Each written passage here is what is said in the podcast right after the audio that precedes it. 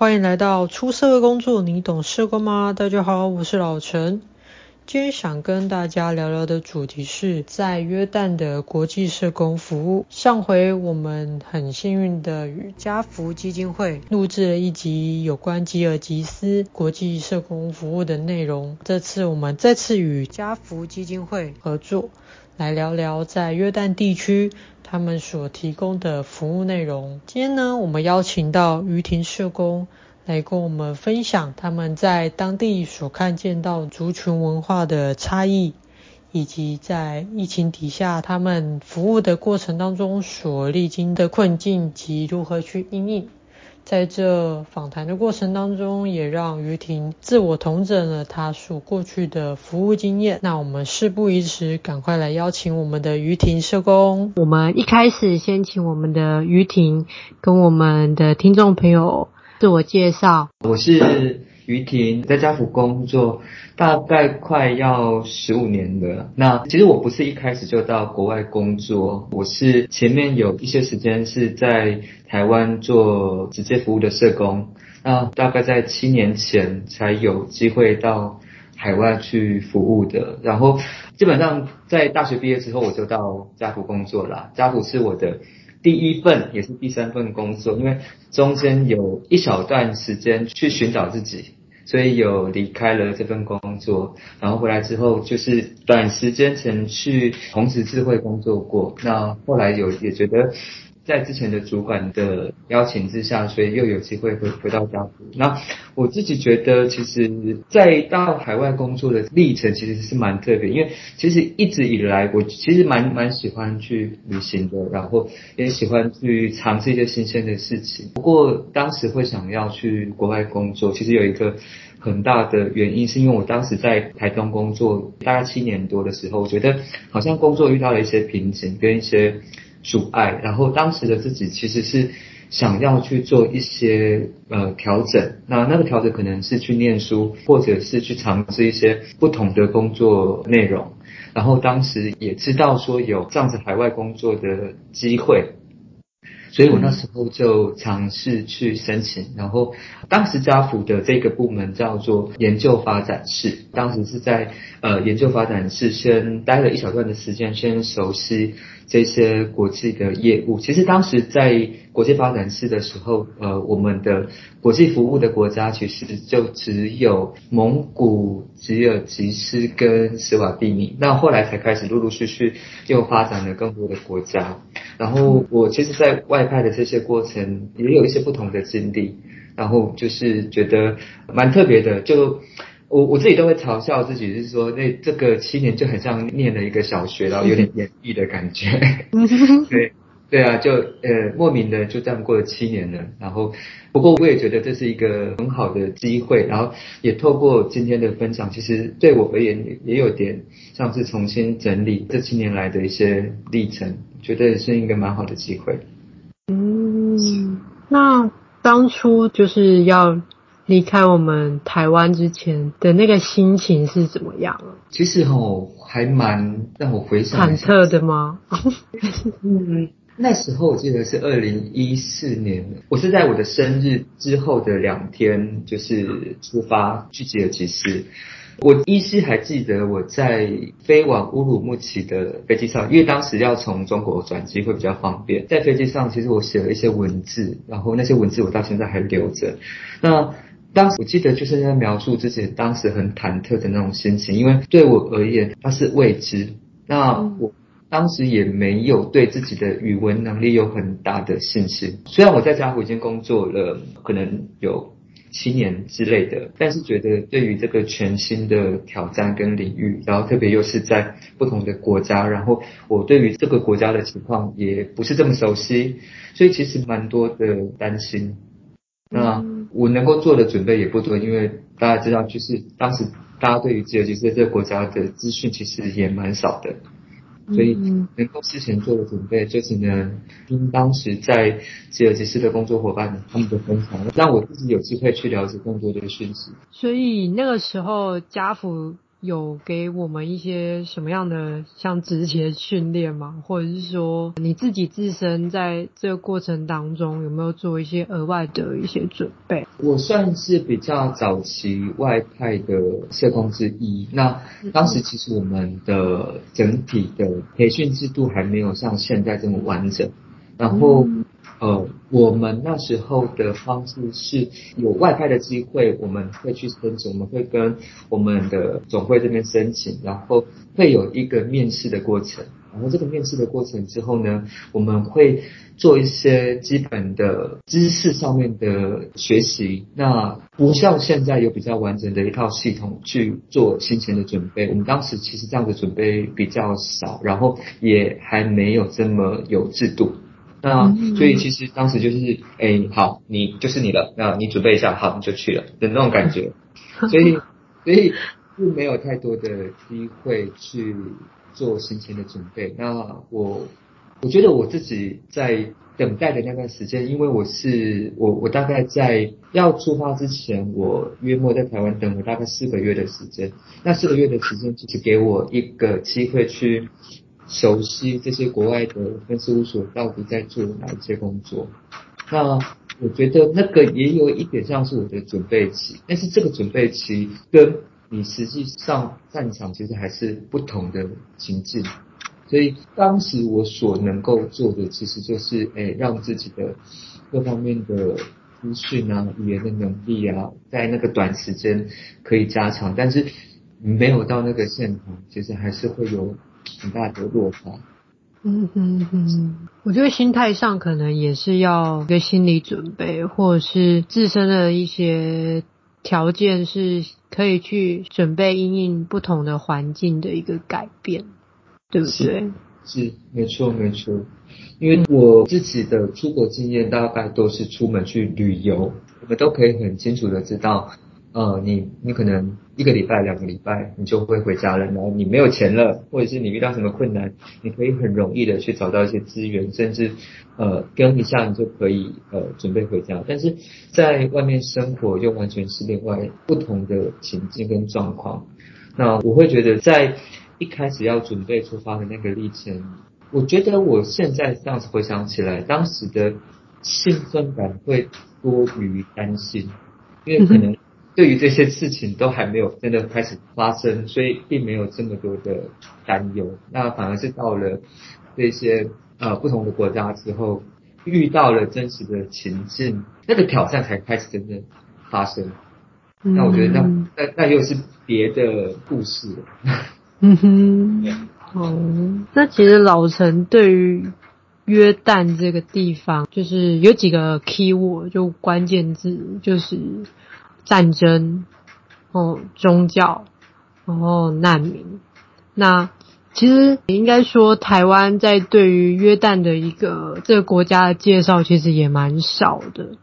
那也想请于婷可以再跟我们听众朋友聊聊，诶，当地的一些文化特色，包括宗教、饮食，或者是当地他们目前所面临的一些什么样的困境。嗯，其实，在出发到约旦之前，我对于这个国家的认识也非常非常的少。那其实就像呃刚刚老师你所说的一样，就是大家提到约旦，其实可以想象的就是哦，它就是一个呃中东国家，然后可能有战争啊，然后可能有难民啊之类的这样的讯息。其实当时对我而言，其实我我对于约旦这个国家的资讯也是陌生的。那当我知道说。我要去约旦之后，我才开始去看了一些书，然后这些书可能是介绍呃约旦的背景，可能是宗教，可能是文化，然后也有一些内容是谈到呃有关于难民的。那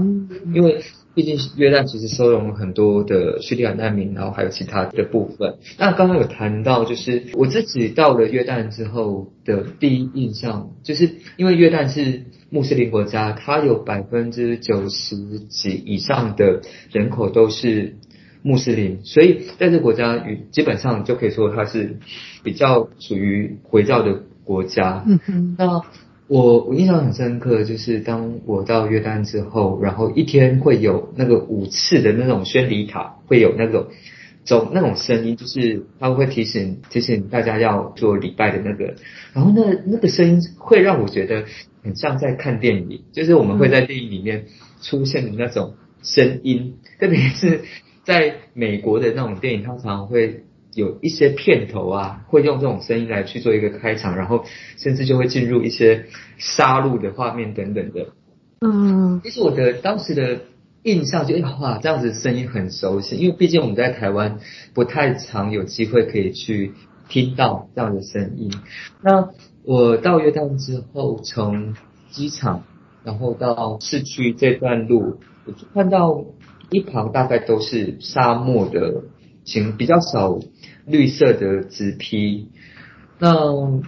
我从二零一七年到现在，基本上在约旦生活将近快要。四年的时间，我自己认为约旦对我而言，其实约旦蛮多人，呃，常常会有一些朋友会会问我对于约旦的感觉是什么。那我常常最直接的回应是，约旦的人非常非常的友善，跟他们很愿意去提供协助。那这个部分对我们在工作上或者在私底下，其实很常会听到的是。他们常常会告诉我们，哎，如果你有任何需要帮助的部分，就是随时。他们常常提到随时，就是 anytime 这样。所以，其实对我而言，就是不管我是否真的需要这些人的协助，但我可以感受得到，他们是张开双手，然后希望去好好的照顾我们从外地来的这些人，然后希望让我们感受得到有一种宾至如归的感觉。那。其实约旦的整体的软硬体设备其实有很大的落差。为什么我会这样说呢？因为约旦的首都的整体的建设情况算是比较好的，但是如果有机会离开首都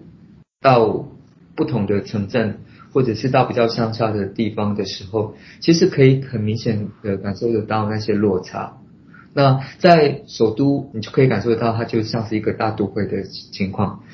那到处都是大卖场，然后大家的生活习惯也都是，哎，我今天要去吃素食，我今天要去逛卖场，我今天要去哪里吃好料的，都会是这种情况，但是。因为我们的服务区域大部分都是比较贫穷的区域，所以我们才会有机会去看见不同样貌的社区，其实是存在蛮大的落差啦。然后前面有提到约旦人其实是非常热情好客的，像在台湾这个比较少见。其实当我们到国外工作时候，其实握手这件事情是非常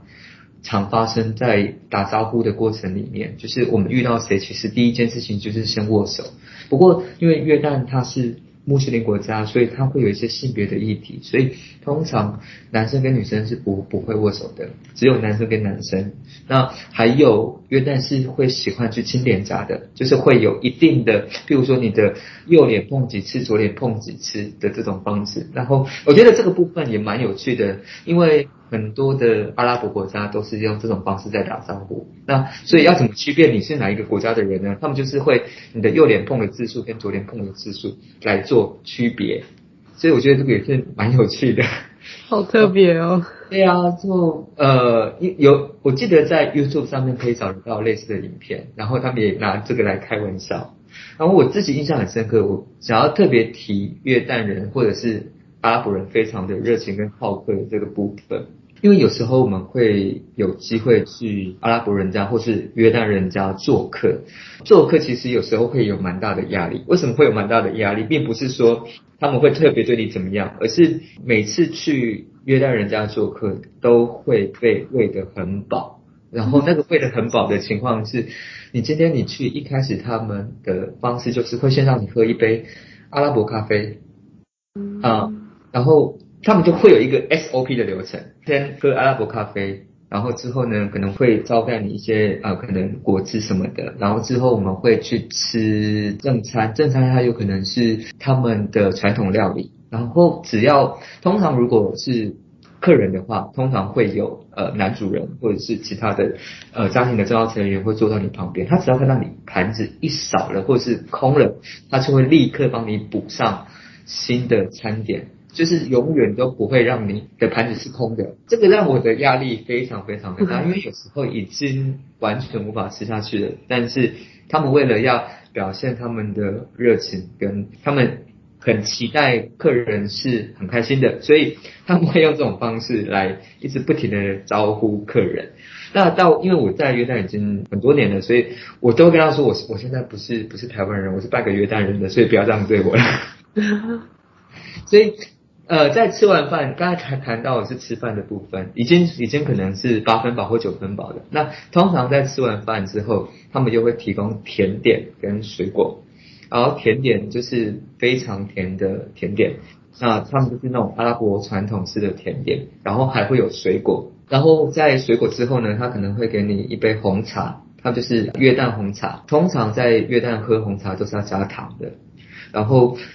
那我们要怎么知道我们差不多要离开呢？就是呃，最后要结束之前，他会再给你一杯饮料。然后这个就是有点像是 ending，就是我们今天的聚会结束了，你差不多可以走了 之类的。就是会有一点，他们就是会很注重这些仪式感，或者是这一些的过程。那我其实是蛮受到照顾的，但也会因为这些照顾，有时候会蛮有压力的，就是那种肚皮上的压力，会觉得有时候真的无法吃太饱，所以有时候当有这样子聚会的时候，我们后来也学到一种方式是，我们吃东西要吃慢一点，让盘子不能空，就算我真的已经很饱了，还是要就是慢慢吃，所以我觉得这个是我们在饮食上面的一个学习，因为约旦是。穆斯林文化，所以他们不吃猪肉，那所以大部分都是吃羊啊、鸡啊，或者是牛为主。然后米食比较多，面食大概就是面包，面包也算他们的主食。嗯，所以饮食习惯上面，坦白说，我自己觉得台湾人应该都还蛮喜欢约旦的料理，因为我觉得那个味道上面。还蛮符合我自己的口味，然后因为也有一些当地的台湾朋友，其实也都还蛮喜欢这些料理的。嗯，所以我自己觉得，嗯，在约旦生活，这些生活环境啊、饮食习惯啊，整体的状况对我来说，其实是还蛮习惯的。嗯，诶，刚才有提到他们会喝咖啡跟茶，所以当地的种植。是茶跟咖啡为主是吗？都没有哎，那 都是舶来品。对，像茶叶的话，他们就呃，我知道有一些公司是从斯里兰卡买茶叶，然后可能在中东可能是沙特阿拉伯，然后他们制作之后才又贩售到不同的国家。然后咖啡也是，咖啡因为约旦的气候其实比较少作作物，约约旦的作物主要是橄榄。嗯，他们种，因为它的气候比较像地中海型气候，所以他种了很多的橄榄跟呃约旦北部，因为比较多雨水，所以在耕作上也会比较容易。那因为大部分约旦的地理环境其实蛮多沙漠的，那少数，比如说呃大家都听过有一个地方叫死海。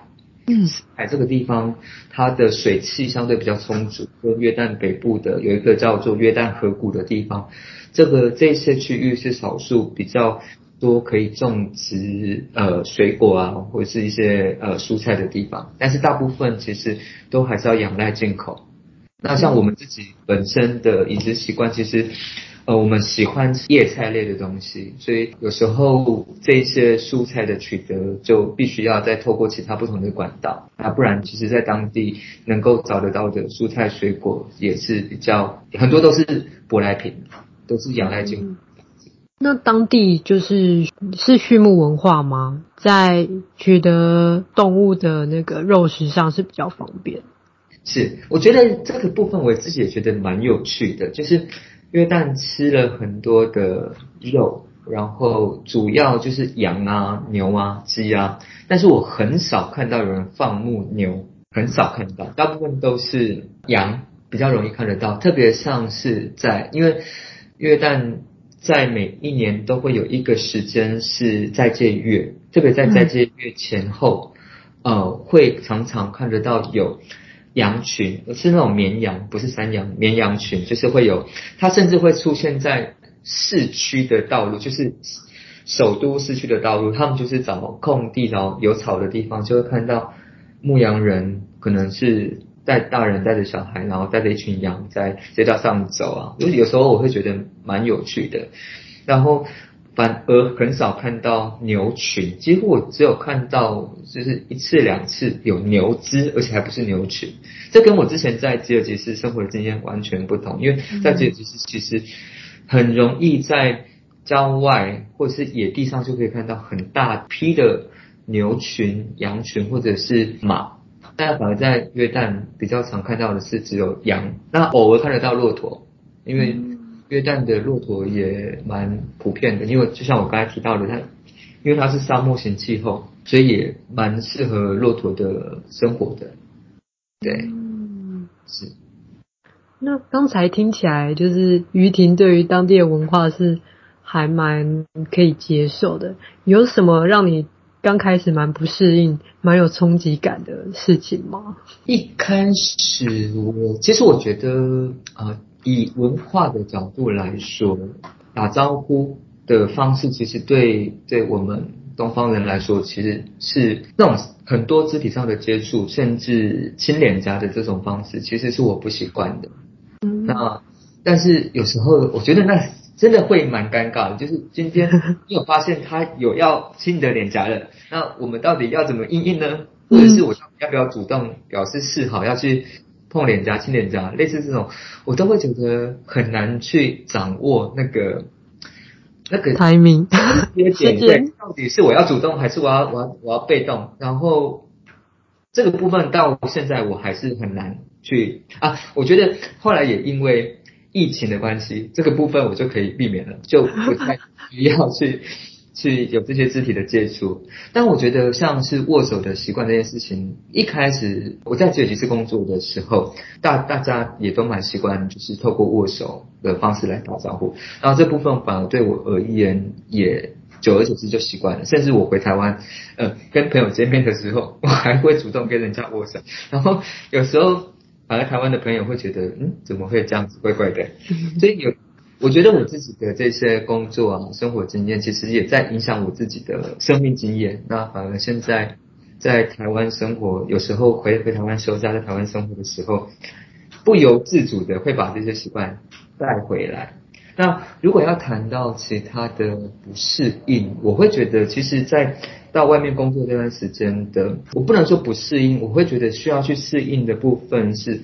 在台湾我们很容易会会找得到一些资源，很容易会找到一些朋友，在你可能想要跟大家聚会的时候，但是在海外，不管是在吉尔吉斯或在其他国家，或在像现在的约旦，那我们其实会很常去面对独处的时候。啊，因为有时候像我们在每一个国家的派驻，大概都是至少两位台湾人，有些国家有到三位。像我们在约旦是除了我之外，还有另外一位台湾人。那偶尔我们会回台湾休假的时候，就变成说我们是自己一个人在在当地的。那除了要工作之外，也需要在生活上面还是必须就是要自理这样子。所以我觉得在那个过程一开始在。处理这件事情的时候，会需要花一点时间去习惯跟适应，但久而久之之后，其实也发现有时候还蛮享受一个人独处的，就是不需要去跟别人有太多的互动，嗯，有自己的空间。是啊，我觉得还蛮蛮享受的，有时候。不知道你的伙伴如果听到这段是，对这个心情，我想他应该也是这样子吧。所以你们就是两个人这样子。对，没错。哦，到现在也是只有两个人。对，像我现在，因为我现此时此刻我在台湾休假，所以我的工作伙伴他就一个人正在约旦享受的。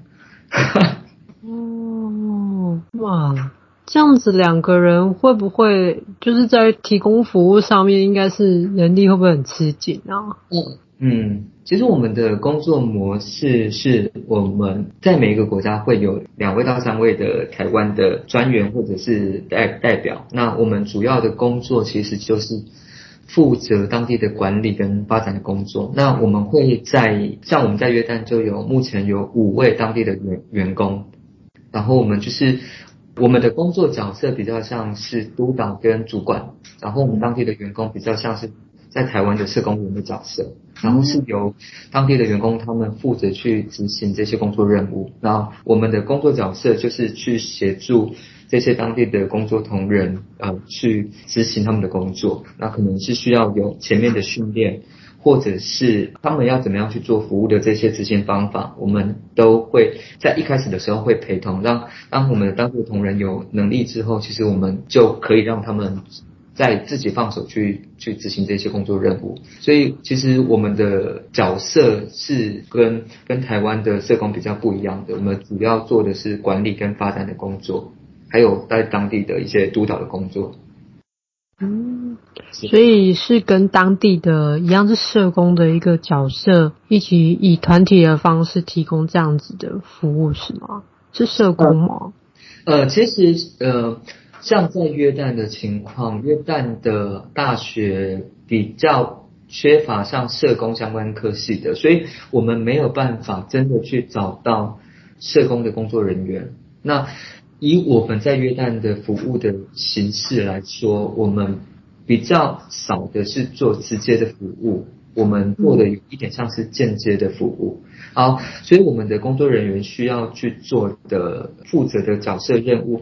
反而是去做合作伙伴的管理，然后督导，然后甚至去做计划的撰写啊，然后。怎么样去做成效的评估啊？这个是我们的工作同仁他们需要去负责的工作。那像在吉尔吉斯的工作就会是比较直接的服务。那我们也有一些国家，他们做的就会像跟台湾的社工比较相似的，就是需要去做家访，然后个案工作、团体工作或是社区工作的方式。但是以约旦的工作方式的话，我们比较趋向于团体跟社区，我们并没有做个案工作。了解。那。家福在约旦提供哪一些服务内容啊？约旦中心我们主要的工作有两大区块，一个是儿童认养，那这个就是我们传统的就是家福一对一的儿童认养，然后另外一个部分是社区认养，社区认养。呃，我们可以简单来理解它，它其实就是方案的方式去做的一些服务，它并不是一对一的方式，而是认养人他透过捐款的方式去支持这一些方案，这是我们两个主要大的方向。然后儿童认养的部分呢，我们的主要的服务其实有包括比较基础的，像是营养。营养改善，然后像是急难救助，或者是一些物资的发放，这算是比较基础的。那此外，其实我们也有针对儿童的教育，譬如说像是学用品的发放，或者是奖助学金，亦或是针对比较学习成就比较好的儿童，我们有所谓的精英培植。那这个方案其实是希望能够培育当地接下来要进入大学的。这些暗兄姐，他们的学习上面可以有机会在当地就读大学，那这个是我们期待说可以透过这些培力的方式，让家庭可以透过教育而脱贫。那此外，我们也还有针对儿童的兴趣的部分，有一些能力提升或者是呃兴趣培养的方案。然后，此外也包括了像家长的。职业训练啊，等等的，其实都是我们在儿童认养这个方案里面。像是我们的刚刚有提到有关于方案类的，就是社区认养这个部分，我们做的就比较没有针对这些儿童认养的家庭，而是针对在约旦有需求的这些社区去做的服务。我们的服务内容包括改善水的问题，就是提供家庭啊水的有关水的服务，有关于能源的服务，然后我们也提供了呃学校的方案。学校的方案就是我们有协。助学校修缮厕所，然后我们现在此时此刻还有在进行的一个呃计划，就是我们在帮约旦北部一个省份一所女生的小学盖学校。除了这个之外呢，我们也还有提供医疗服务跟课后辅导等等的。这个是我们大概比较。大略上就是跟老陈分享我们的一些方案内容啊，所以我们主要的大方向其实就是两个儿童认养跟社区认养。那儿童认养我们就是针对我们所认养的家庭去提供的服务，那社区认养是针对社区去提供比较算是专案或是方案类的服务，那它相对的也会有一些弹性。那我们比较不会有让长期认养的压力，而是以专案计划的方式。如果社区的情况有一些好转或改变的话，我们可以把这些资源去运用在不同的社区上面。嗯，对。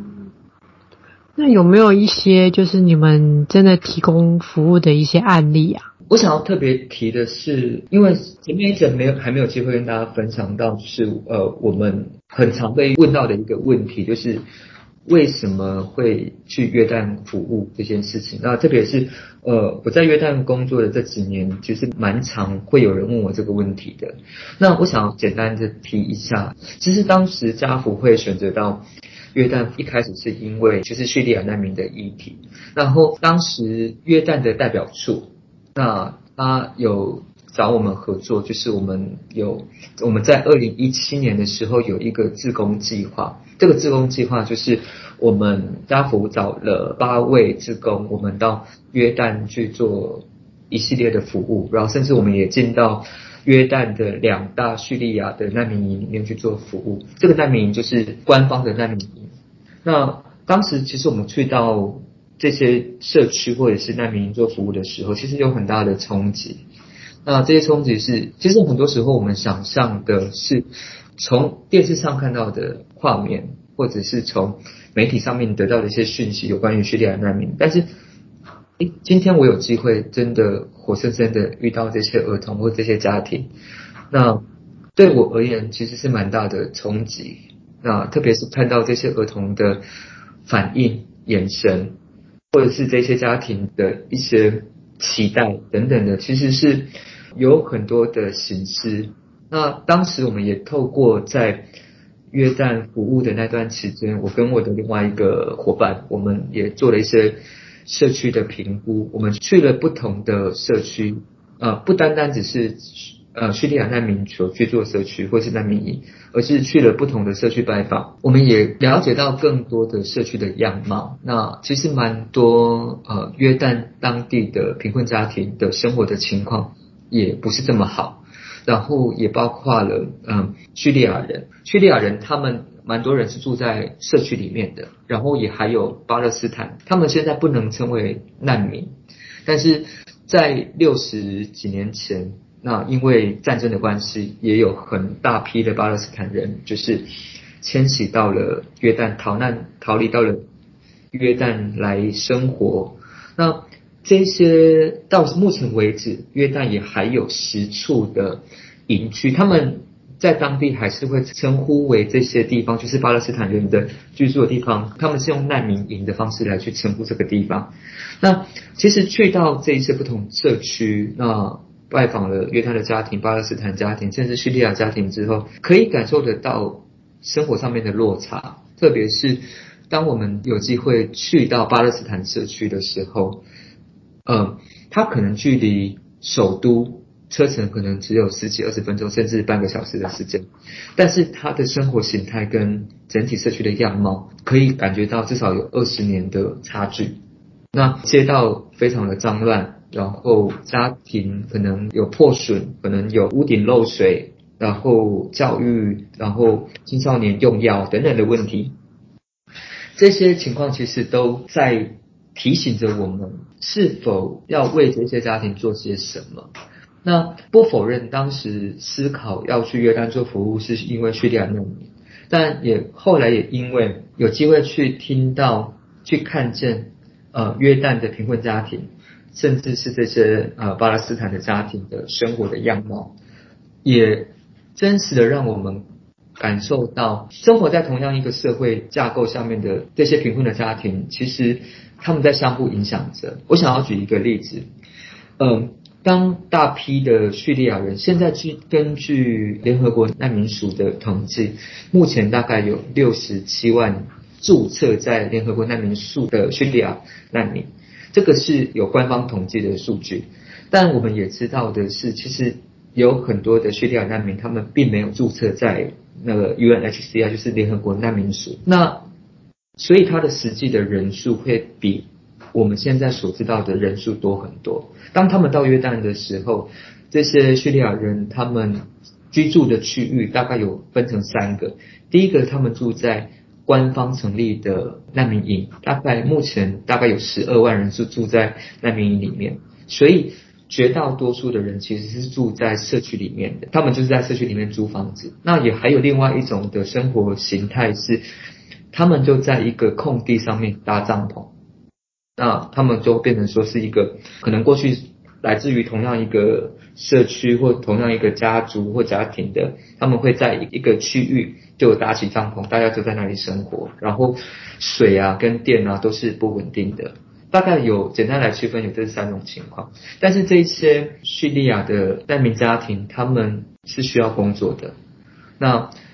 当这些人来到约旦，他们必须要去找工作的时候，这些工作机会并不会因为叙利亚难民来到约旦而增加嘛，所以他必须要去增强这一些工作机会。那所造成的影响就是，他们愿意用比较低的工资去争取这个工作机会。相对的，原本在做这些比较低阶层或是劳工的体力工的这些家庭，他们的生活情况本来就是比较差的。当他们的工作机会被叙利亚难民抢走了之后，反而他们的生活情况是更糟的。但是这些其实是大部分的媒体他们所不会去报道的，然后一般的民众其实也都不会知道这些讯息，所以约旦的家庭也会因为这些情境而受到影响。那我想特别在谈的是有关于巴勒斯坦的巴勒斯坦的家庭，就像我刚刚前面有提到，现在约旦还有十个还是用着巴勒斯坦难民营的社区，基本上它现在就是一般的社区，只是它还是会有难民营的称呼。那这些社区它都距离主要的城市，它可能有一些是坐落在城市里面，但是你隔了一条街之后，你就可以发现。完全不同的生活样貌，就像前面有提到，巷弄狭窄，然后整个街道是非常脏乱的，然后儿童的教育相对的这些家长他们没有这么重视，家长的工作机会也是少的，然后家长的教育水准可能也是比较低的，等等的，所以也让这一些巴勒斯坦的社区的贫穷情况是比起其他的地方来更为严重。那。我想要特别分享的就是，我们有在一个社区，有就是这样子巴勒斯坦的社区。一开始进到这个社区去做服务的时候，我们做了很基本的服务，就只有做呃可能发放，这些发放包括了就是粮食的发放。然后后来久而久之，当我们开始在这个社区里面有比较多的时间，也了解这个社区的需求之后，我们也开始做了除了。呃，我们一开始是发放食物箱，就是这个食物箱里面有包括了一些，就是家庭需要的一些粮食，有包括米，可能有面条、罐头、油、糖，还有茶之类的。那后来也。在去年二零二零年，因为疫情的关系，所以我们也改变了我们的服务策略。因为家庭如果来领这些物资的话，很容易造成群聚，所以我们就开始改变了我们的服务策略，是提供有一点像是食物券的的概念。然后这些家庭他们可以拿着这样子兑换券到超市里面去选购他们要的东西。那同时我们也在这个社区也提供了儿童的教育的协助，然后包含了课后辅导。然后我们也提供了呃学用品的协助，然后奖助学金，然后我们也做了儿童才艺的课程，有包括了空手道，最近也开始提供了足球的课程，还有包含了儿童的艺术创作。那针对家长的部分呢，我们做的服务是我们有一个木工班。那这个木工班，我们找了外面的讲师来协助。然后我们在去年的时候，我们在约旦的代表处合作，那我们木工班制作了一些礼品，来让代表处他可以去发放给我们在约旦当地的政要或者是他们的一些资源。对，那我们除了这个之外，我们今年也开始要尝试做的是，我们在这个社区有一个社区的厨房等等的这一些服务。其实我们的构想是希望能够在这样子的一个社区做长期性的发展。那为什么会想要特别提这个社区？我想要分享一个经验，是我在二零一九年的，我们有一次在这个社区做奖助学金的发放。傍晚的时候我们做发放，然后因为发放需要聚集很多的家庭一起来，当时我们也邀请了警察来，就是协助做一些安全的协助这样子。那我们在活动快要结束之前呢，发现警察都走了这样子。但是我们活动还没有结束。那当我们要开始就是收拾之后，社区的一些青少年，他们就开始来捣乱了。他们开始来拿我们的东西，来现场开始做一些让我们摸不着头绪的行为。可能连我们的给志工穿的背心，他们也都要拿。然后我们的一些旗帜，他们也都在动啊，想要拿走之类的。其实，在那时候，我很明显的感受得到，这个社区的白天的样貌跟晚上的样貌是截然不同的。那前面也有提到，这个社区的很多时候，家长他们可能没有太多的时间去关注到儿童的议题，就是儿童的教育或是儿童的教养等等的。所以，当我们到常常到社区去拜访的时候，也可以看得到很多孩子就在街头游荡。所以，我们也可以想象，在疫情发生之后，这个社区因为约旦关闭了很多的学校，是让儿童是没有办法去学校上课的。所以，大概有一年多的时间，这些儿童都是在家里面的。所以，也让这整体的社区其实是缺乏了一点的希望感，然后它整体的氛围都是比较负向的。这就我个人而而言。那当我们在思考这个社区的服务的时候，呃，也觉得，当我们开始在二零二一年状况疫情状况比较稳定的时候，我们透过这些服务的引导跟介入，然后家庭他们愿意来参加活动，然后儿童他们也很积极渴望的去参加我们的，不论是。客服方案或者是空手道的这些课程，其实对我来说，我印象非常深刻的一个场景是在六月的时候，我去到社区里面去看我们的一个课后辅导方案，然后呃，我们邀请了一个职工帮孩子上英文课。那因为孩子太多的关系，所以我们有有两个班级。那这些孩子他非常积极的想要学，即便他已经有一年多的时间没有去学校了。当老师问了一个问题之后，每一个孩子都举手，就算他不会，但是他也要参与的那种感觉。那就算老师点到他，他可能都没有办法回答。但我从那个过程当中，我可以感受得到的是，孩子对于学习其实是有很多的渴望跟冲动的。但因为环境，然后因为疫情，所以这些孩子的教育其实是被牺牲的。那。当我们开始有比较多的活动、比较多的方案在这个社区做执行之后，好像就是提供了一个机会，让这些家长、让孩子有地方可以去，然后不是只是在街头。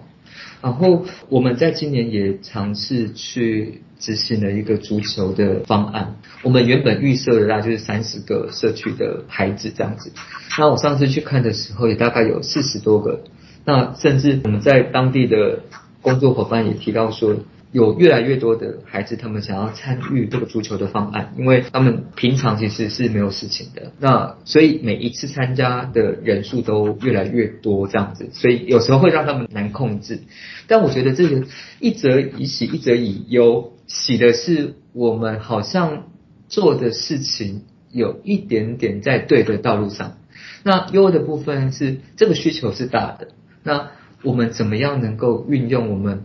的有限的资源去发挥它它最大的价值？这也都是我们在这个社区里面工作所遇到的一个情况。那对在约旦的服务来说，这样子整体的一个服务方案的介入，它不是一下子就有这样子的一个呃发展，而是我们在社区里面不断的去尝试。一些新的工作模式，或者是一些新的点子。那我我前面有提到的是，我们不是做直接的服务，而是跟约旦的一些组织、一些机构合作的方式。所以我们在当地其实有时候我们的社区伙伴很重要。那但是这些社区伙伴他不一定有这么完整的训练背景，他也不一定是相关的养成。所以我们在沟通的过程当中，其实都需要花很多的时间。然后常常会遇到这些挑战是，诶，他想要做什么东西，但是这个东西不一定是最基本的需求，或是现阶段的需求。那我们就是必须要花时间去跟社区的伙伴讨论，我们现阶段的社区发展的阶段是什么，我们可以一起来做些什么事情。那我觉得这个对我们在约旦的服务来说，算是一个尝试，然后它也可以对。发展成一个一套的模式，这是我们现在正在经历的。那至少我觉得，在去到这个社区之后，我可以感受得到的是，似乎多了一点希望感，然后孩子都很愿意来参加活动，甚至家长也都非常愿意来参加活动。因为我们在台湾办活动的时候，常常会遇到的问题是，孩子没有人要来，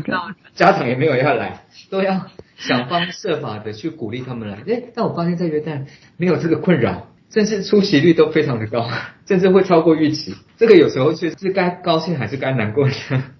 但我觉得就。透过这些方案执行的过程，也让我们更了解、更熟悉这个社区的情况。那当然，当我们知道越多之后，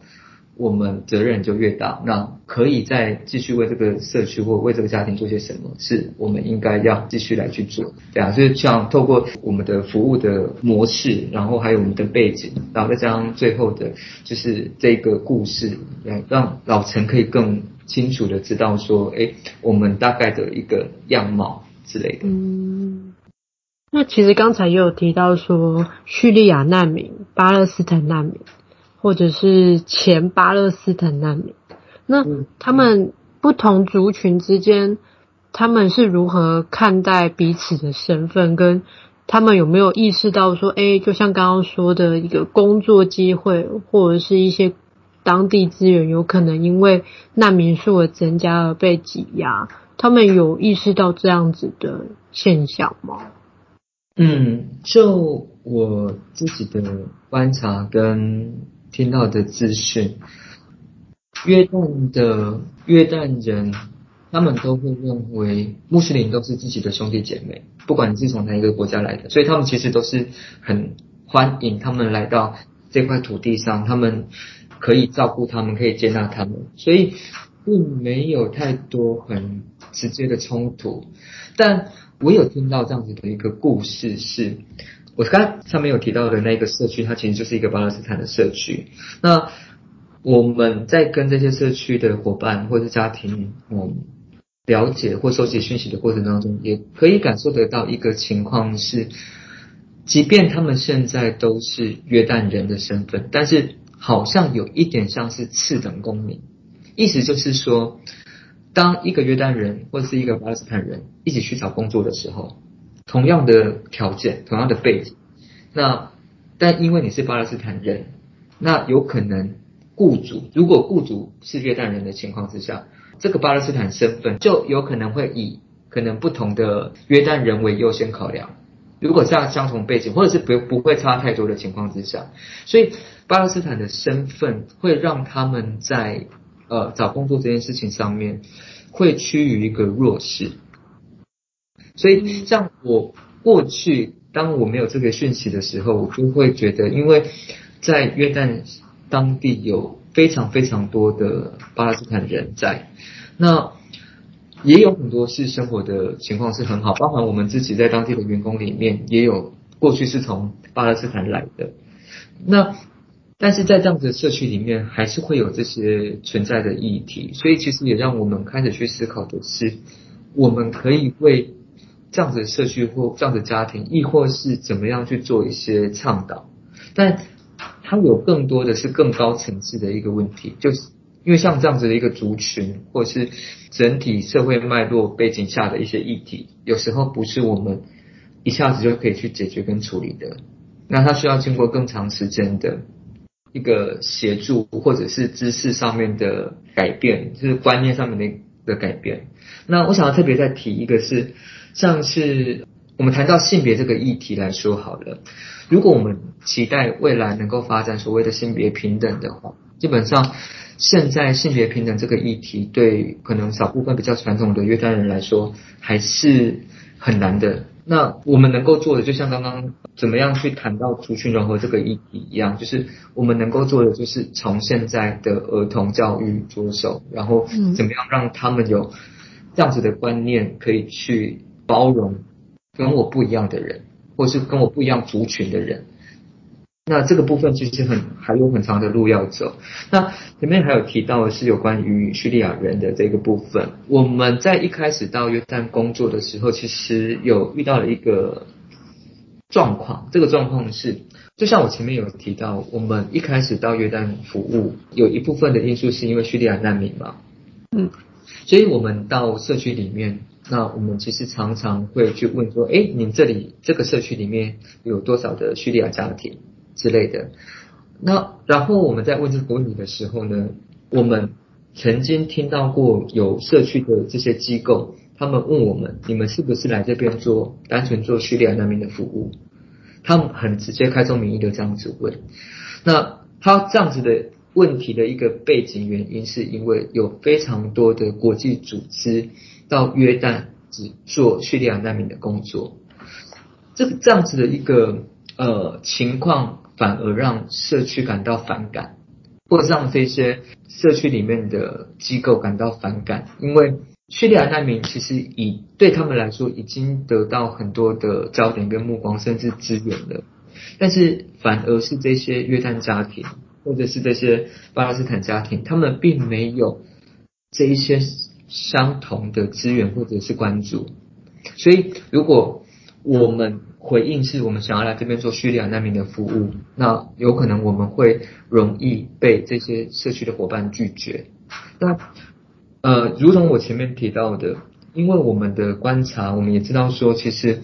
不单单只是叙利亚的难民需要被关注，包含约旦家庭，甚至巴勒斯坦的家庭都是需要被关注的。所以我们都会让我们的社区伙伴知道的是，呃，我们的服务。就是生活在约旦这块土地上的贫困的家庭，不管他的国籍是什么，所以我我觉得针对老天刚刚的问题，是否他们之间有一些不同的，可能对于彼此的一些想法什么的，我我认为多多少少还是会存在一些类似这样的公平议题或者资源分配的议题。嗯嗯。那但是目前是否有影响到整体的社会氛围？那我我倒觉得这部分没有这么明显。但是确实是有一些情况正在发生，那包含之前也有发生过约旦人跟巴勒斯坦人的冲突，那么在早早期以前有有类似这样的情况都有发生过，但是我到目前为止比较少听到有关于呃叙利亚跟约旦人的冲突这部分，到没有这样子的一个讯息。嗯，对，是。那老陈也想了解说，就是因为。嗯，每一个国家在因应这一次的疫情，嗯，当地的状况跟当地的资源都是不太一样的。约旦这部分，我们因为疫情，刚刚有提到说，可能学校嗯就停止了，学生的受教权可能也因为当地没有相关的设备，呃，要必须要终止。那或者是说，那我们的服务是不是也因为疫情有一些提供上面的调整呢？嗯。确实，呃，我们在二零二零年的时候，就是经历了非常多的变动跟挑战。那约旦的疫情没有在一开始就爆发，而是在呃去年，呃，我印象中是去年三月中之后，才开始陆陆续续有一些确诊的案例。那当开始出现案例之后，约旦政府很当机立断就。宣布要封锁边境、关闭机场。当时的案例其实没有很多，记得没有多久之后就宣布要封城。那原本只是说封城两个星期。那我印象还非常深刻，在宣布封城的当天，因为我们要开始就是回家，然后准备在家里继续办公嘛，就是准备了。很多的设备、电脑啊、印表机啊相关的设备，就是准备回家办公。然后因为因因疫情要封城的关系，因为不能外出嘛，所以呃，就是我们也去超市采买。然后那个情况就真的很像逃难，坦白说，我必须这样讲，真的很像逃难，就是你要去跟别人抢东西，嗯，然后可能架上的肉品全部一扫而空。或者是你要买面包，你要买一些民生物资，然后很多都被买光了，然后也可以看得到每一位民众的那个推车都是满满的东西，光结账可能就要等个二十分钟、三十分钟等等的，所以可以知道那时候大家的恐慌有多么严重这样子。那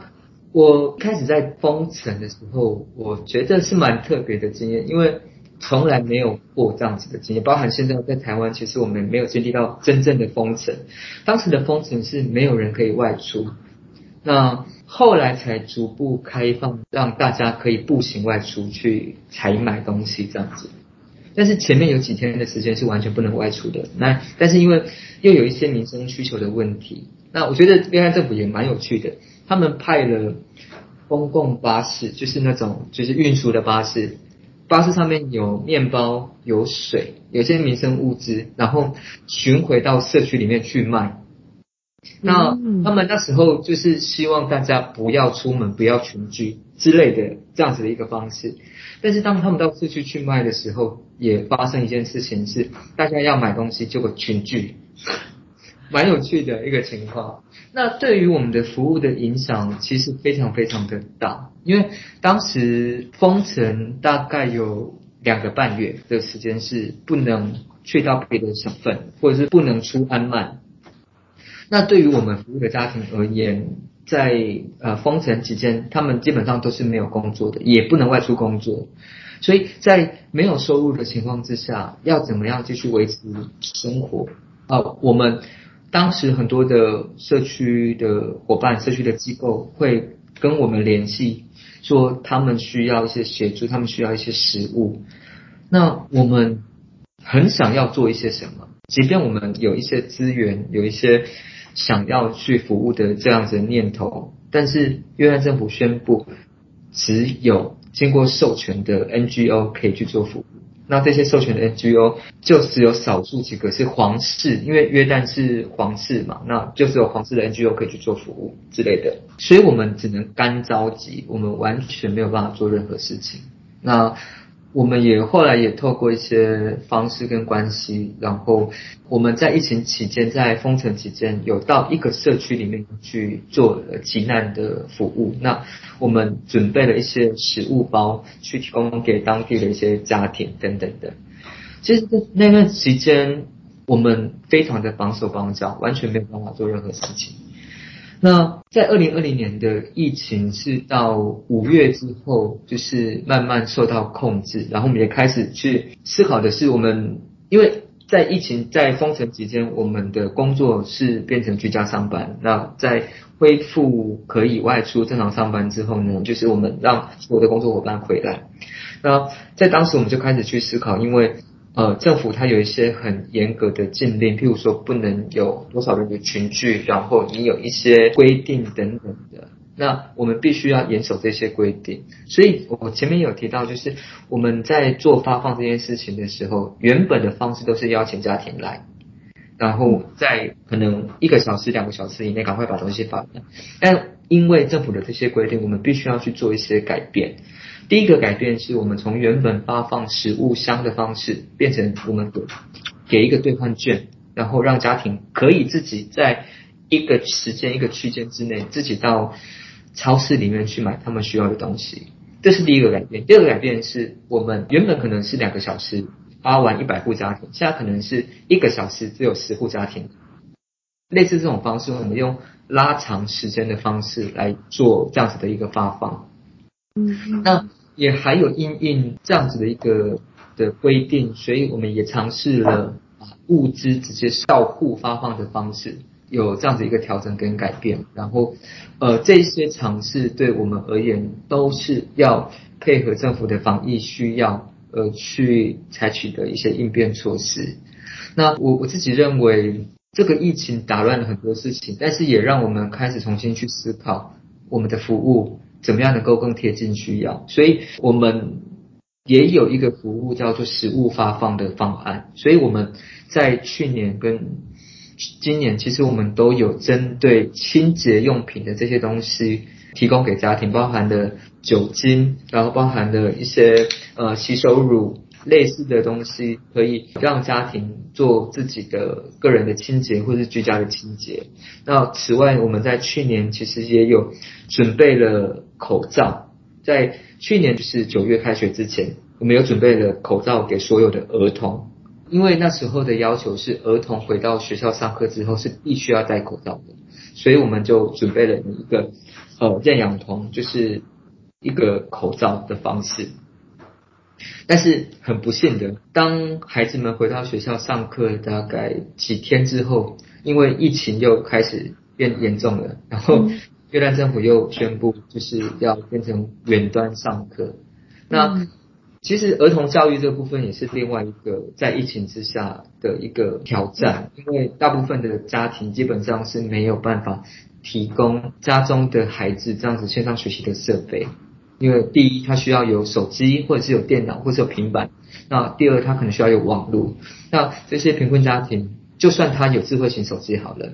但是一般约旦的家庭可能至少会有一个以上的孩子。可能至少会有三个这样子情况，他一只手机只能够让一个孩子学习，那他又必须要有负担网络的情况之下，所以我们自己经过的调查，在疫情期间，其实大部分的家庭是没有让孩子有机会接受这样子远端学习的机会，所以我才会刚刚也有分享的是，社区里面其实就可以很容易看得到孩子就在街上游荡。无无所事事的这样的一个情况很常发生。那对于我们而言，我们其实就是在疫情期间试着去应变，然后试着让在政府的防疫规定之下减少群聚的可能性。然后我们在提供给这些家的物资或是服务上面，那如何能够满足家庭的需要，也应应着这样子病毒的扩散，我们可以怎么样做有效的防范？那这个是我们尽可能的在疫情之下去做的应变，那也包含我们也有急难救助。但因为约旦在医疗照顾的这个部分，对于一般的国民其实提供了还还不错的照顾啦，所以大部分其实如果确诊的话，不太需要花很多很多的经费，但是我们还是有保留这样子一个资源的可能性。对，所以我觉得。二零二零其实让我们重新去思考我们的服务的模式，跟我们未来其实要怎么样更长远的去应对各个不同的类似这样子的灾变啊，或者是可能的传染疾病，我们在工作上可以怎么样做更有效的调整跟应变，其实都是一个很好的学习的过程。真的，在台湾也是，就是很多的提供服务的方式跟。都要因应国家的政策，而有很多调整。是，那其实刚才也因为这一个主题，就是也有提到说，嗯、国家在制定一些政策的时候，对于我们像海外的 NGO 或者是当地的居民是很直接的一个影响。所以，嗯、我之前也有了解到，是说可能。国家的一些政策可能会让我们所提供服务的过程当中不是那么的顺利，或者是我们必须要考量的事情不是我们原本所想象的。那我们在提供服务的经验过程当中是如何去去调整？说我们虽然我们很想要提供我们想要服务的，可是可能有些服务不是。政府当局可以接受的，或者是说，在当地的资源就是不允许他如期的执行。那这样子比较挫折，或者是比较困难的时候，我们是怎么去因应的？我们的心情是怎么去调整的？那如何跟当地的我们原本服务的案家去讨论我们目前所遇到的困难？是，这确实是很重要的一个反省，包含我我自己在这个服务的过程当中，我常常会去思考怎么样去面对这些工作上面的挫折，特别是在二零二零年的封城期间。那我我觉我觉得这可以分成两个部分，一个是自己内在的部分，跟一个外在的限制。那我先从外在的限制。谈起约旦是一个蛮特别的国家，特特别的原因是它有很多的规定，那它也有很多的方便。那个方便的意思是指说，如果跟越南政府的关系是好的，你有很多的事情是有可能的。嗯，对，呃，所以其实我们也在工作的过程当中去找到我们可以发挥的的。着力点，那包含跟越南政府的关系，但这个部分不是说我们需要贿赂什么的，因为越南政府他们其实也不太去接受这个部分，而是阿拉伯人在跟阿拉伯人相处的时候，有一个很重要的是关系的维系，这部分非常的重要。例如，你今天打一通电话可以处理的事情，但是很多时候他们宁愿到现场去，因为当你看到的时候，就是见面三分情啊，所以去喝杯咖啡或者是喝个茶，都可以让那个关系更紧密，所以他们就会觉得，哎，以后什么事情可以找我之类的。当他讲出这些话的时候呢，就代表。你就是自己人的，或者是他可以真的愿意去帮你的，所以我们在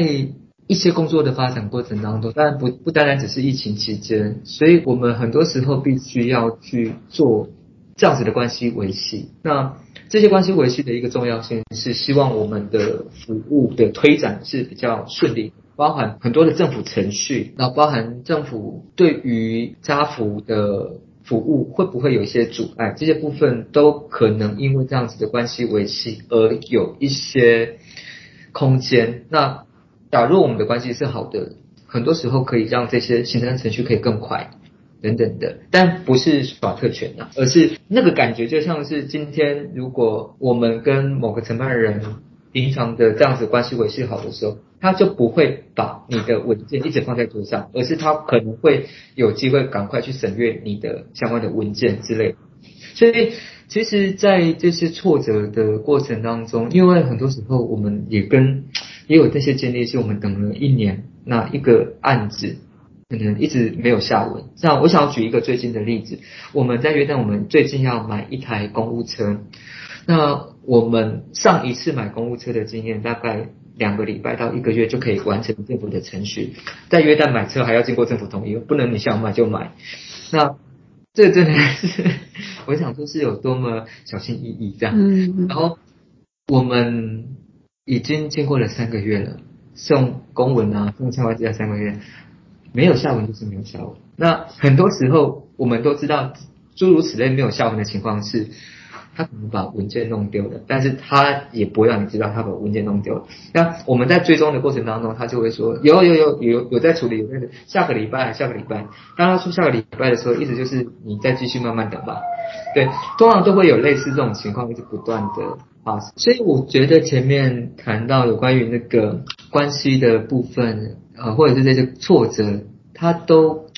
他需要有些咩咩嘎嘎。那就会需要有一些智慧去处理，但是因为我们在当地有一些同仁嘛，那同仁对于这些行政啊，对于这些关系的处理，他们比较在行，所以很多时候他们就会，诶，他要去社会发展部，他要去劳工部，不不不之类的，我就说 OK，那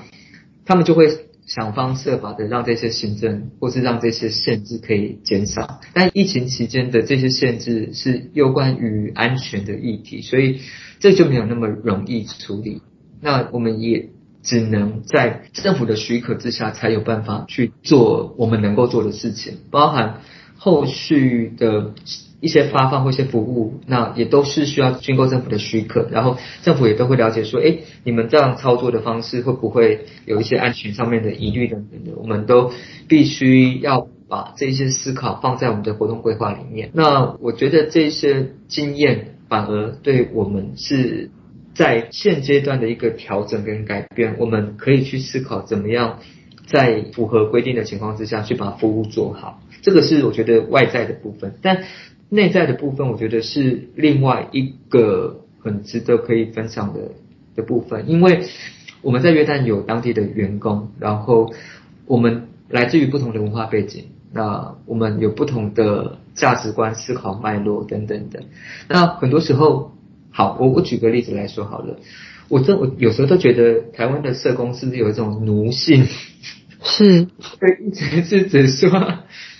我们都不很知道，我们什么时候要把自己该做的事情做好。就算你今天有上班没上班，你就会知道你有个案记录没写，你就是你就是要去把它完成。那我自己在外面工作的经验，外面的这些工作伙伴下班就下班了，他没有在管你东西有没有做完。所以，当当我们在这些工作的过程当中，甚至在疫情期间，我们有很多的担心，我们关注家庭的状况，但是有时候。当地的同仁他会觉得现在很危险，那他他可能会觉得现在政府不准做什么不不，他们反而就会很保守跟小心翼翼。那对于我们在思考上面，就会觉得其实我们可以去尝试多做一些什么事情的，然后就会就会常常自我打架、自我省思。嗯、我觉得那段时间很容易会得忧郁症，因为会有很多时候跟期待、跟想法、跟实际的落差。那部分确实真的很痛苦，就是那两个多月、三个月，甚至之后我们很多时候会在家上班的期间，其实对我而言是一个很大的学习。那个学习是我怎么样有一点像是让童工的工作，让我们的呃当地同仁的工作可以正常进行，然后也去接受他们没有办法百分之百的去做到他们应该做的。我觉得那个对我而言是。是一个很大的转变，因为我们都会期待你今天就算在家里上班，你应该还是要尽可能的去完成你要做的事情。那而且就算你做完了，我我们是不是要赶快再找其他的工作给你做？但我后来也会觉得，一直在那种内心的挣扎里，其实是蛮挫折的，因为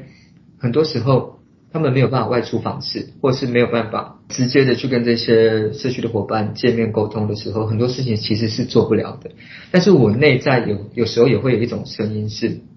呃，我们怎么样尽可能的去做到我们能够做的，所以就会有一些冲突。然后我那个挫折感其实是来自于我的期待跟现实伙伴能够做的落差。那我后来也经过了大概半年的时间，逐逐步的去调整自己之后，现在比较能够接受。OK，我在家里上班，可能就是百分之五十、百分之六十的产能就已经很好了，我就不会再期待他今天要有百分之八十的产能。这个是我觉得对我而言，我自己比较能够过得去的一个部分。那因为我要要求他有百分之八十的产能，其实是。呃，不可能的。那我这样子要求只会一直让自己的内心受伤。那何不让自己做一些调整，尽可能的在他们的可以做的范围跟情境之下去做到他们能做的。然后自己的那个调试是是重要的。怎么样去接受这些不完美，或是接受这一些就已经存在的事实跟这些困难，它就是存在。这反而是我自己在国外工作这段期间，亦或是在疫情的这这段期间的一个学习。那特别是呃，因为背景、因为观念、因为个别的态度而产生的落差。因为我们在台湾要沟通相对容易，就是呃，我们的想法相对比较一致，但是跟有时候在外面跟这些不同国籍、国家背景的人在沟通上面，有时候确实是需要有比较多的磨合。也是很需要能量去处理的，是，对，因为我觉得也是回应刚才，就是因为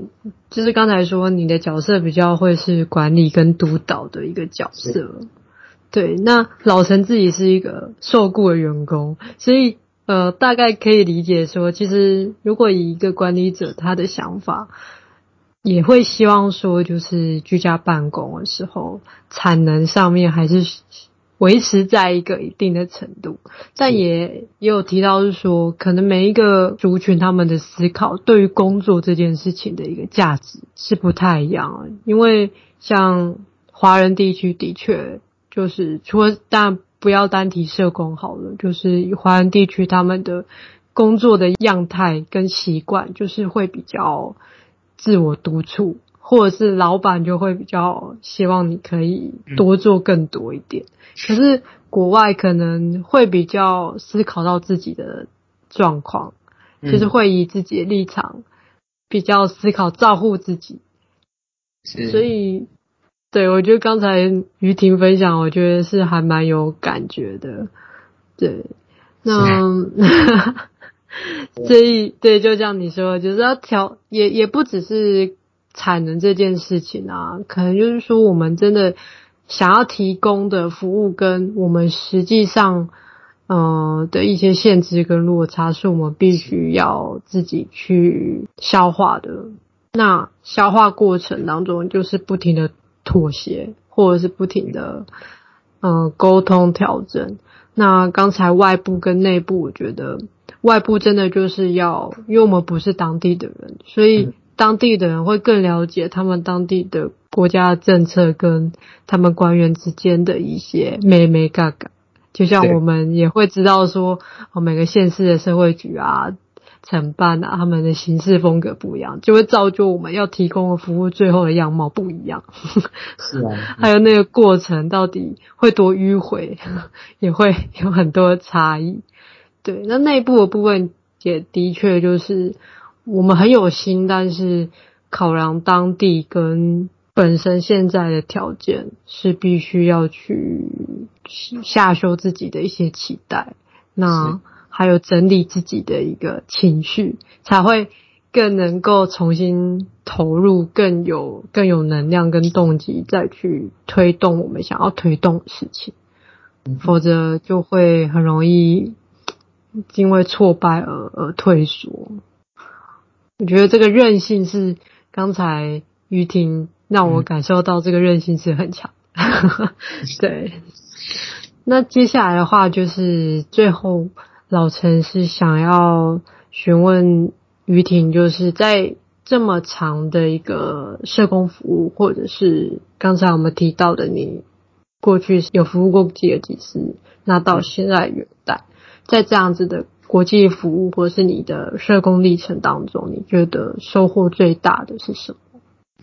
嗯，我想就顺着刚刚啊陈你在刚刚提到的韧性，我觉得。确实，对我而言，我我很喜欢这两个字，因为韧性是我们身上长出来的东西。因为这些工作的发展，那其实我们某一个面向也期待从我们服务的家庭里面看到韧性。那在国外工作这段期间，因为不同的国家文化背景，那产生的一些无法预期或预测的这些情境，都会让。我们一直在过程当中去经历很多的挫折挑战，那但是也因为这些挫折挑战，让我们准备好去做更多的事情。那这个对我来说是在国外工作的这几年来一个很大的学习跟收获。那前面有跟大家分享，就是一开始到外面工作是在吉尔吉斯，那吉尔吉斯我的工作内容比较像是督导的角色，就是协助当地的同仁怎么样去做呃当地的个案工作，或者是当地的方案的执行等等的。那其实我后来在离开吉尔吉斯之后，我有一年的时间是在缅甸工作。那在缅甸的那一年，我被赋予的角色跟责任是，家福想要在缅甸去拓展我们的服务据点，但是在缅甸那一年的工作时间当中，这个服务据点并没有顺利的被成立。那主要的原因是因为当地的政治的情势不允许。那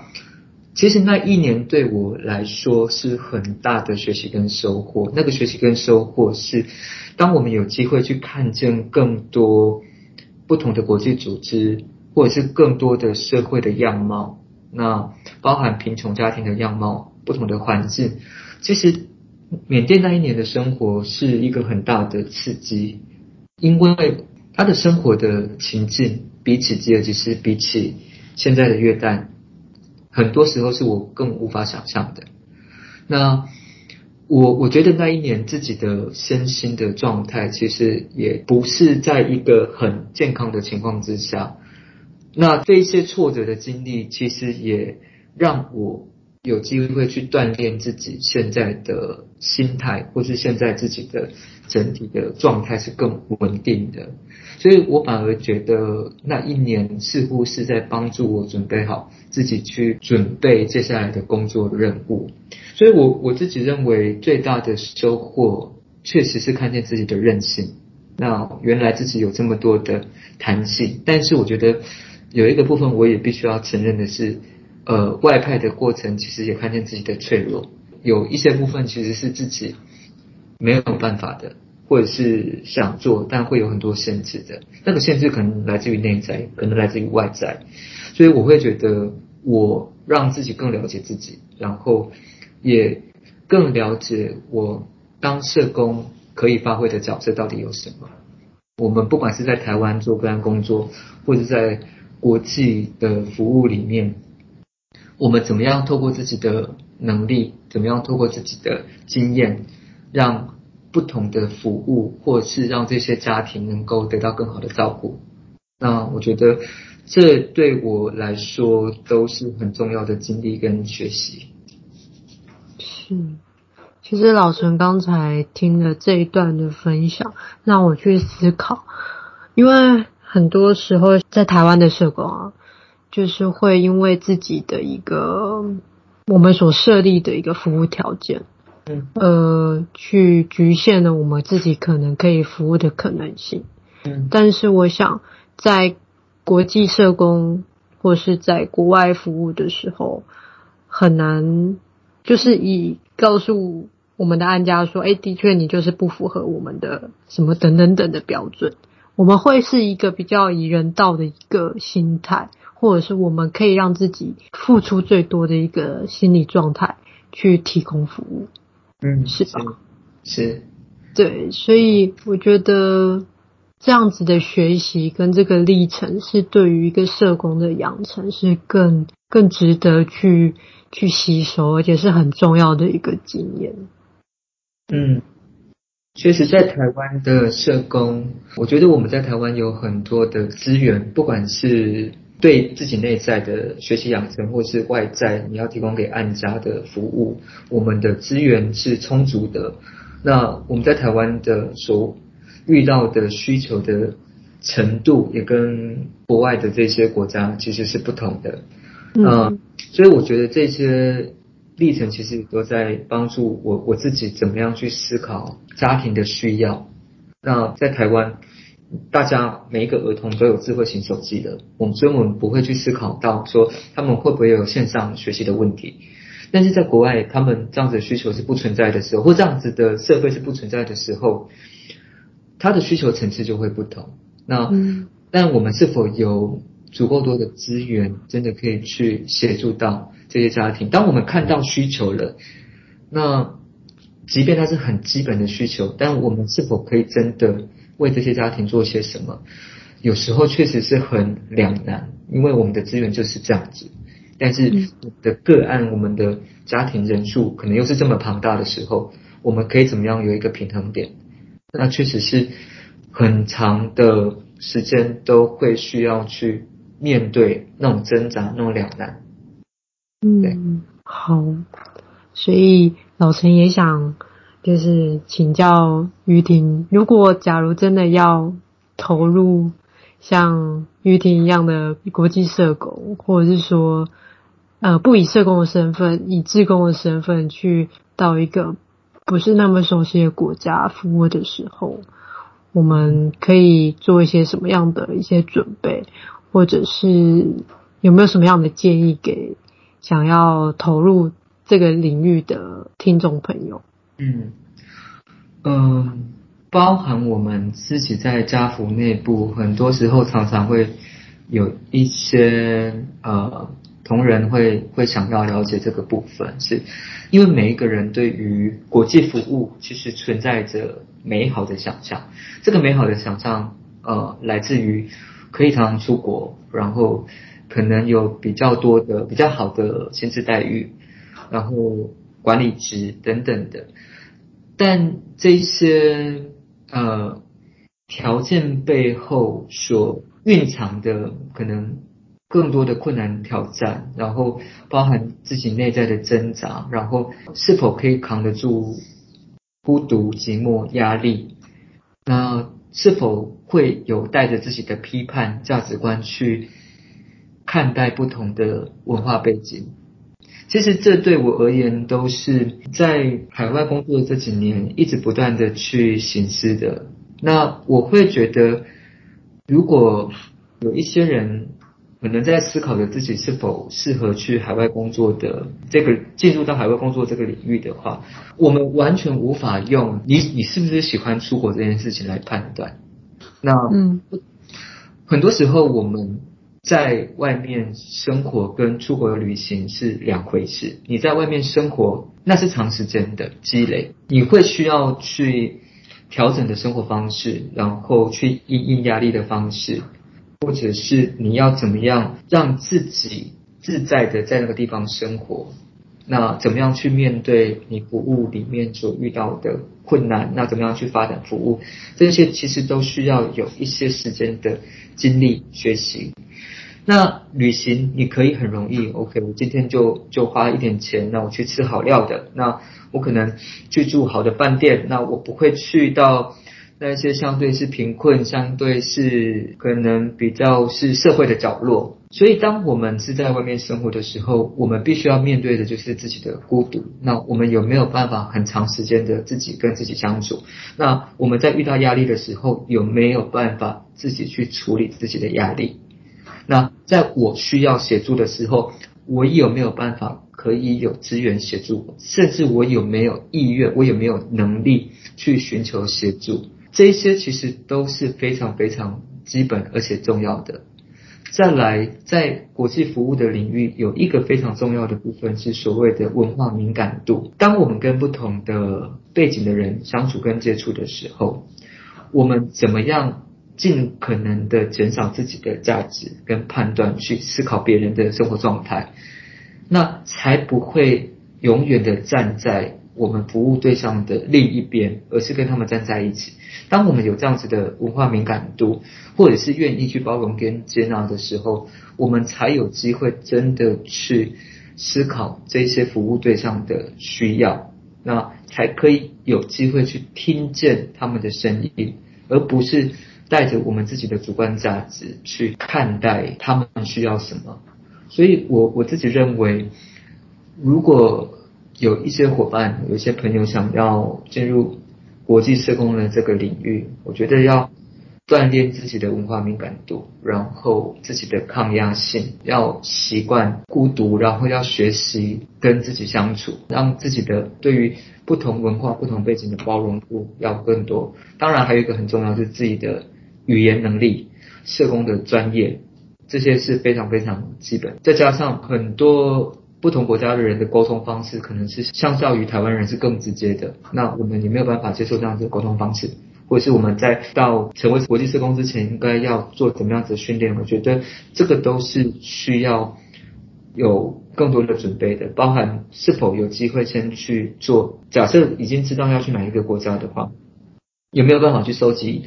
当地的资讯，然后文化背景的脉络可以先了解，其实都可以帮助大家可以在进入国际社工之前有做更多的准备。因为很多时候可能就会知道，诶，比如说我就是只能吃猪肉，但是你如果你硬是要去没有卖猪肉的国家，那你就自讨苦吃嘛。所以，嗯，我我会觉得这些其实要从